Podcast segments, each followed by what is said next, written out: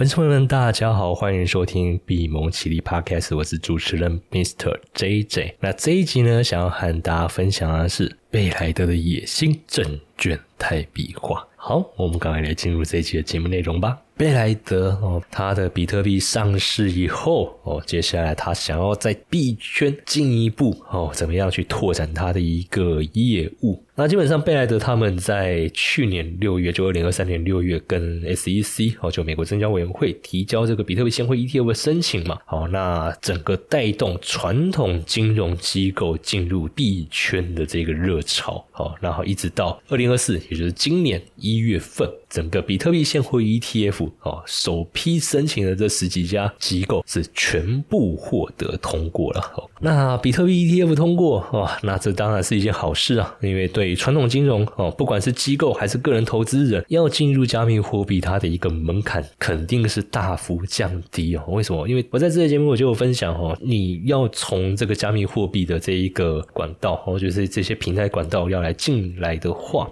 哦，坦白讲，如果你没有使用呃网络 app 啊，网络的 app 啊，或者是网络的这些购物的这种习惯的话，坦白讲，还确实有一些些陌生。但是呢，确实是比二零二零年之前要好很多了。哦，坦白讲，现在你要去做加密货币的一个买卖，方便很多，好，方便很多。不管你是要从从法币这边转，还是你要用这个透过第三方支付，然后刷信用卡，哦，它的流程其实已经简单很多了。好，可是再怎么样，还是比不上我从我股票的证券账户直接买 ETF。要来的方便，我可以少开一个户头哦，我可以少开一户头，我可以少去弄一个金流管道，甚至我可以在投资组合方面哦，我就可以跟我原本的这些股票直接去做一个管理哦，我不需要再另外再去看我加密货币平台的这边的部位，然后去做另外的一个管理哦。那当然，对于呃已经熟悉这种管理流程的投资人来说，哦，粉丝朋友来说，这个当然不是什么太大问题。可是坦白说，哦，ETF。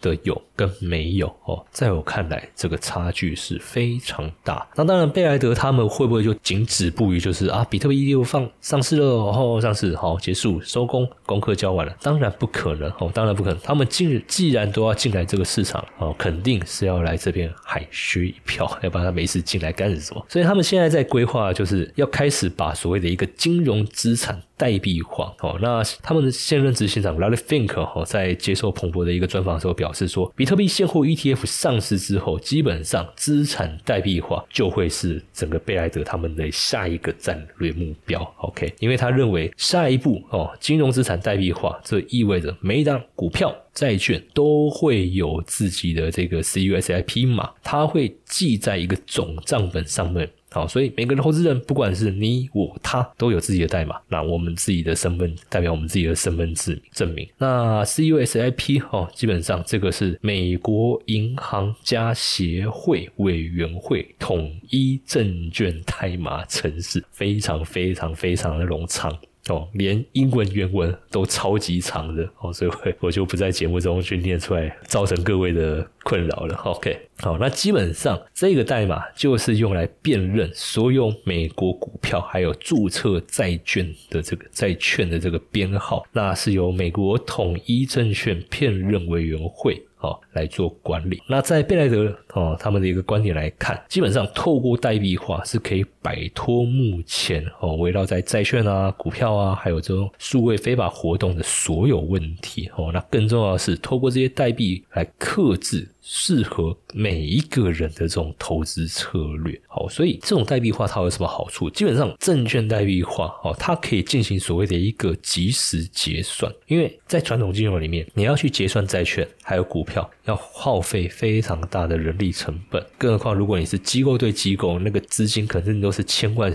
或者上亿美元的资金在那边流动，那这需要花多少的人力成本来去做这些，哦，来去做这些工作？OK，可是今天如果你是代币化，你在这个区块链网络上去进行这些验证，坦白讲，这个都不用一天的时间就可以把这些工作就完成了。所以，对于这些华尔街的这些传统金融机构来说，比特币 ETF 啊，在美股上市这件事情，坦白说，这个它只是他们进入区块链这个产业的第一个阶段。很显然，他们的目标就是要提高他们自己本身业务的一个效率。好，所以之前我有时候提到摩根大通啊，他们很早就开始在做这件事情。虽然说他们的执行长把比特币 啊批得一文不值，我觉得他这个根本就是你说精神分裂吗？我也不知道哦，因为目前在华尔街里面，把加密货币、把区块链技术应用的最。呃，淋漓尽也不是，也不能说淋漓尽致哈，应该说在运用这一块走在最前头。坦白讲，就是摩根大通 J.P. Morgan，但是他们的执行长却是把比特币好批的一文不值，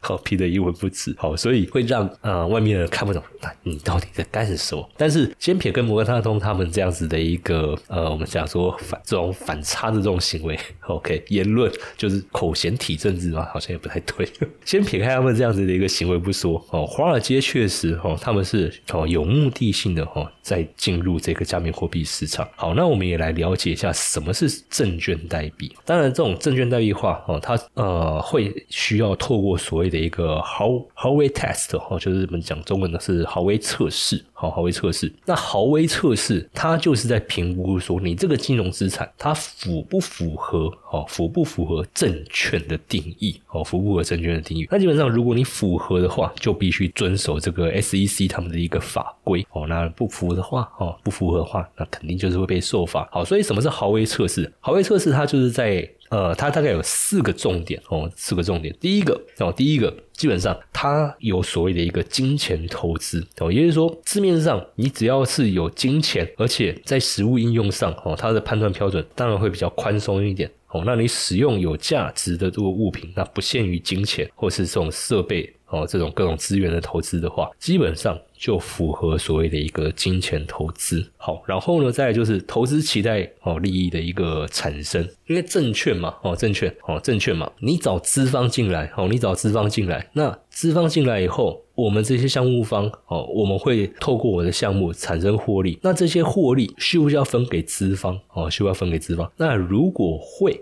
那你跟资方所签订的这些内容，其实就可以被定义所谓的一个证券，哦，然后呢，再来。投资也是针对一个特哦，这个投资呢是针对一个特定项目的事业哦，对，针对一个特定项目事业。那如果有也符合，然后再第四个就是获利，它是全部来自于第三人或者发行者的一个努力哦，也就是说资方反正我就是出钱就对了。那需要努力工作就是那些项目方哦，发行项目方发行证券的那些那批人。OK，那基本上你只要符合好这些的话，都会被定义为所谓的一个证券哦，只要同时满足一下。那我刚才所说的那个四个项目的话，基本上就会被定义为所谓的一个证券。OK，所以证券型代币的话，基本上它就会受到在美国啦，它就会受到 SEC 的这个证券法规的一个约束。从第一天开始哦，只要你被通过这个测试，从第一天开始，你就是被 SEC 所管辖的。OK，所以它大概会有几个集聚哦，几个集聚哦，那大概会有什么 Range D 啊、A Plus 啊、S 啊，好这类型的一个规范哦。那我们那我们就不在这边。细无讨论了哈。那什么是所谓的一个 STO？就是这种证券代币化哦，证券代币化。STO 基本上哦，STO 基本上它所代表就是跟区块链相关的这种融资方式哦。那二零一七年的时候有个很红的一个模式叫做 ICO。哦，叫做 ICO，那 ICO 的部分叫做首次代币发行哦，也就是说我今天哦，我可能有一个项目，我可能有一个网络平台哦，我新开发了一个 App，那我可能需要资金嘛，那我就一样，我在区块链上面发一个代币哦，我就自己铸造铸造一个代币哦，比如说叫 JB、JZB 都可以。Anyway，那这个代币发行出去以后，我跟资方说，哎，我这个项目以后会赚钱哦，那你们就是用比如说以太币或者是比特币来换我这个代币，以后我这个项目赚钱以后，我给。你们这个代币，它就会跟着增值。好，所以投资人他去赚。我发行代币的这个价差，那我就可以在前期项目开发的早期去拿到投资人提供给我的这些，不管是比特币、以太币，好这些相对比较有价值的加密货币。诶，那我取得这些加密货币之后，如果加密货币的市场哦，它又是处于一个牛市，比如说比特币它价格一直在涨涨涨涨，那我就可以用这些筹码去跟一些融资平台去融资一些法币的资金哦，来去做我项目上的一个发展。OK，这个是早期 ICU。在玩的一个模式，OK，但是后来当然就是我们知道 ICU 后来整个市场就越来越乱嘛，然后一些就是都变成资金盘在那边圈钱的一个手法，哦，所以后来整个热潮就没落。好，那 STO 跟 ICU 又有什么不一样？STO 基本上哦，STO 基本上它就是把这种传统的证券哦，不管是股票啊、债券啊，甚至是房地产，它把它转成所谓的数位代币，哦，数位代币。所以它跟 ICU 不一样的地方，说 ICU 它是一个凭空哦，凭空去发行的一个代币。那项目是不是真的也很难判断哦，就会有点类似像创投这样子的一个模式，但是它又比创投更难去审核，因为创投基本上大概都还可以看得到人，看得到项目方，可是 ICU 基本上你甚至连他是哪个国家、好哪个地区的人哦，你都不一定能够确认到这个身份。好，那 STO 不同的在于说，它是把现有的这些有价证券，不管是股票还是债券还是房地产，去做一个代币化，也就是说 RWA 哦，Real World Assets 哦，之前节目中也和大家聊到了这一点。那目前呃，在加密货币里面做的最为经典的案例就是 USDT 这款稳定币哦，由 Search 他们所发行，它就是把美元哦，把美元这个法定货币来做一个代币化。所以在这一个模式之下哦，在这个模式之下，它许多的一个业务上的一个结算就会变得非常方便哦，就会变得非常方便。因为比如说 USDT 好了，我们在传统的这个汇款啊，或者是跨国交交易上面，我们都要经过那个 SWIFT 这个系统，就是跨国银行的这个系统去做这个转账。所以不管是到账的时间，还是中间要处理的那个费用，好，有做过的粉丝朋友们大概都知道，好，反正就是一定会被中间行扣一笔钱，哦，一定会被中间行扣一笔钱。然后到账的时间，坦白讲，哦，也不是那么的及时，哦，那甚至有时候你还得去临柜哦处理，因为如果你是第一次跟这个账户往来的话，你第一次一定是临柜哦，你要去办理一些文件上、手续上哦的一个填写。那除非之后你就是会跟他有个经常性往来，那你就要去做一个约定账户的一个绑定。OK，那这个是传统哦，跨境转账哦这样子的一个流流程嘛。而今天如果是 USDT 哦，就是这个代币化哦，已经代币化了。OK，那基本上我们在转的过程中啊，区块链网络哦这些加密货币的一个转账，它的一个流程相对来说快速很多哦，快速很多，手续费也很低。大概如果我的印象没记错的话，哈，这个可能我稍微稍微稍微评一下，我记得是百分之几而已哦，很低哦，很低。OK，那速度的话更不用说，大概都是几分钟之内就可以到账。那流程的话，呃，坦白讲，大概就跟你用网络银行去做跨行转账或是同行之间的那个转账一样的模式哦，就是区块链网络，我们用的是那种电子钱包，所以你只要把电子钱包对方你要转过去的那个电子钱包 copy 下来，哦，你也不用去记哦，因为也很难记。那基本上它都会有那个 copy 的按钮，你可以直接复制，然后就贴上你要转出的那一个平台里面去。那剩下就是说你要转多少金额出来。OK，那设定完成之后，它可能也会有一些安全认证哦，看你用哪用的是哪一家平台，安全认证这样输入完以后，啪的就过去了，你也不用跑什么现场，也没得跑，因为它就是在网络上的一个操作。那这种在做这种所谓的一个跨境支付，相对来说对。呃，一般的使用者用户来说，就会便利非常多哦，就会便利非常多。好，然后呃，这个是 C 端 customer 哦，一般是使用者、一般消费者。那对于商家来说呢？因为商家来说的话，呃，假设如果是信用卡有开过电商的粉丝朋友的话，大概会比较了解这一块。如果你有串接那种第三方金流，你用那种信用卡收款的话，他们都会有一个所谓的一个结算日，然后到账日，哦，一次再把那一个月的那个费用再转给你。但是今天如果是那个 USDT 哦，加密货币的话，基本上它都是单笔马上结，马上就直接结算，付款马上就结算，付款马上就结算，它不会说还要等一个时间周期，然后才有一个结算日。OK，OK，所以在效率来说，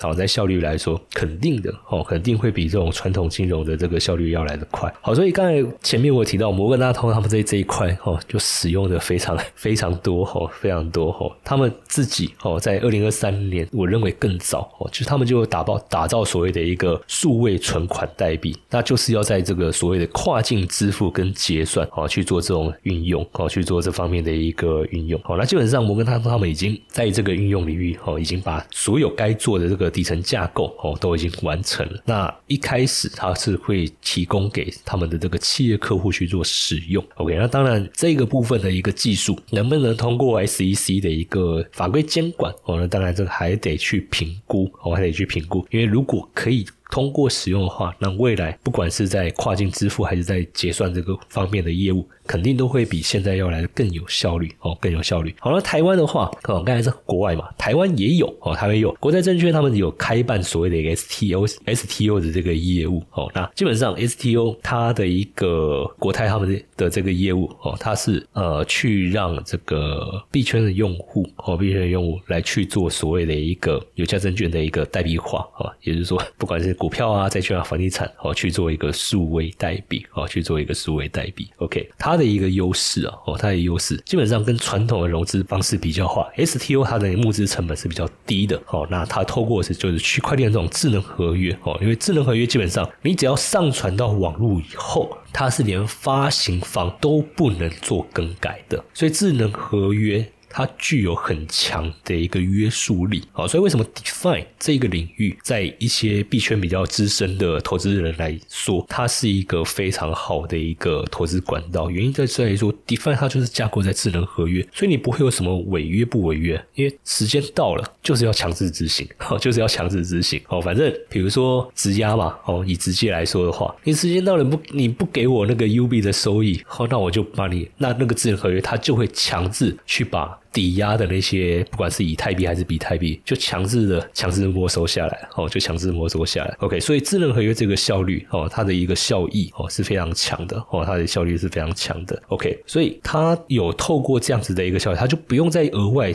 去找人去审核，哦，它中间可能省去很多人事费用，那当然更还可以省去什么募资的手续啊，还有费用，还有银行中介商啊，还有文书工作这些都不用，哦，因为就是透过智能合约就可以搞定这些，哦，取代这。三个 哦取代这三个职位，好，那再来就是安全度的部分哦，因为刚才所说的智能合约基本上它的强制性是非常哦非常高的哦，无法修改。好，所以时间到了，该怎么履约？哦，该怎么履约就要怎么履约。好，那当然，对于一些用户来说，他的投资门槛可能还是比较高哦，因为毕竟它是属于区块链技术哦，所以你如果没有接触过这一个领域的话，可能还是会觉得到底靠不靠谱。然后再就是，我觉得比较困难的点就在于法规的一个监管哦，因为目前全球啊，它对于这个 STO 啊，它的一个监管规范还是不够，呃，还是没有一个很同调的一个状态，所以没。办法说，作为一个很普及的一个募资手段，基本上它大概就是只能在小地区、小地区，然后也是可能是一个比较小额的哦。因为你如果一做大的话，政府肯定就会要来做监管哦。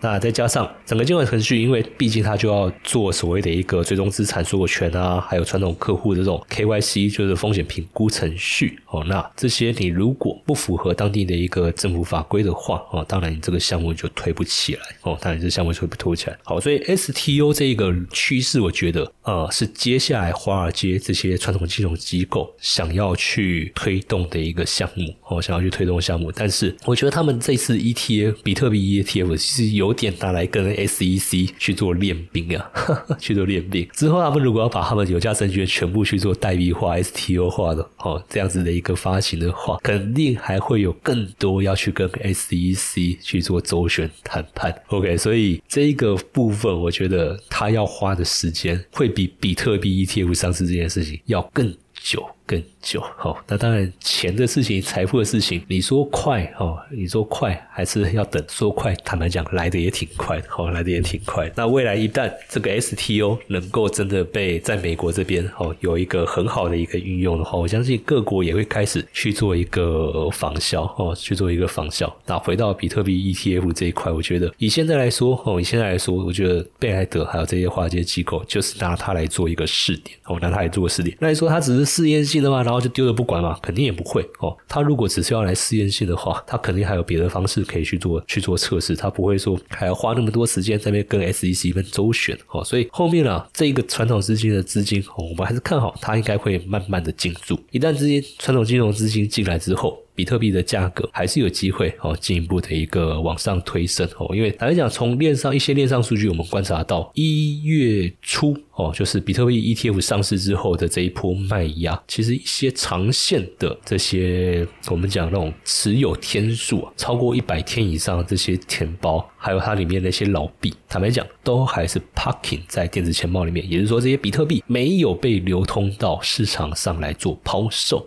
OK，所以这个加密货币价格哦，你说它波动放大，大概都只是一个短期波动。哦，短期波动。OK，那这个筹码整理完毕之后。后面该反映基本面还是会去反映，OK，所以像我自己的话，我自己双币投资就用这块用的用的很多。坦白讲，这一波这个波动放大，我双币投资我也是照样继续就放着不管它。哦，因为双币投资它最棒的特性就在于说，我做下去之后，我可以很明确知道我会有什么样的结果，就两种结果，绝对跑不出第三种，一定就是这两种结果，要么存到比特币。要么我领到 UB 的收益，就这两种结果，没有第三种。好，那坦白讲，做交易做投资最怕的就是不确定性。可是今天如果有一个工具一个方法，我是事前就可以百分之百知道我的最后结果是什么样的话，那我还有什么好担心的？好，那所以这个就是双币投资这个工具，我觉得它非常吸引我的一个点。它坦白讲也不是什么新的技术，它其实就是选择权的一个的一个运用而已。那只是说这些加密货币平台去把它做一个包装哦，取一个新的名称。但坦白讲，它是。它就是 option 期权的那个 cover put